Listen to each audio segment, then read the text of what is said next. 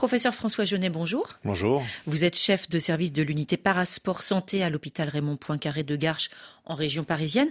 Comment orienter une personne en situation de handicap vers le sport, l'activité physique qui lui convient au mieux? Eh bien, tout d'abord, euh, il faut savoir que ces personnes, finalement, c'est nous avec une, un accident, une situation de handicap, donc ils ont les mêmes freins que la population générale. Et donc, on, la première chose à faire, c'est d'essayer de lever les freins pour euh, faciliter la pratique.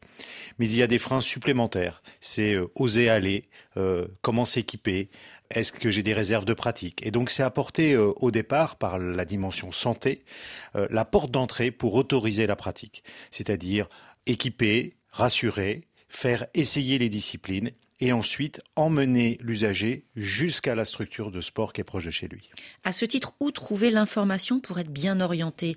Euh, Les médecins n'ont pas forcément toutes les infos euh, dans la poche. Comment est-ce qu'on fait particulièrement quand ils ne sont pas médecins du sport? C'est un, une vraie question à laquelle nous n'avons pas encore complètement répondu, puisque c'est l'objectif de notre projet, c'est de créer un réseau national pour que l'ensemble des médecins de médecine générale et de médecine du sport aient un référent local sur tout le territoire français pour pouvoir répondre à cette question et pouvoir orienter vers un spécialiste de la question.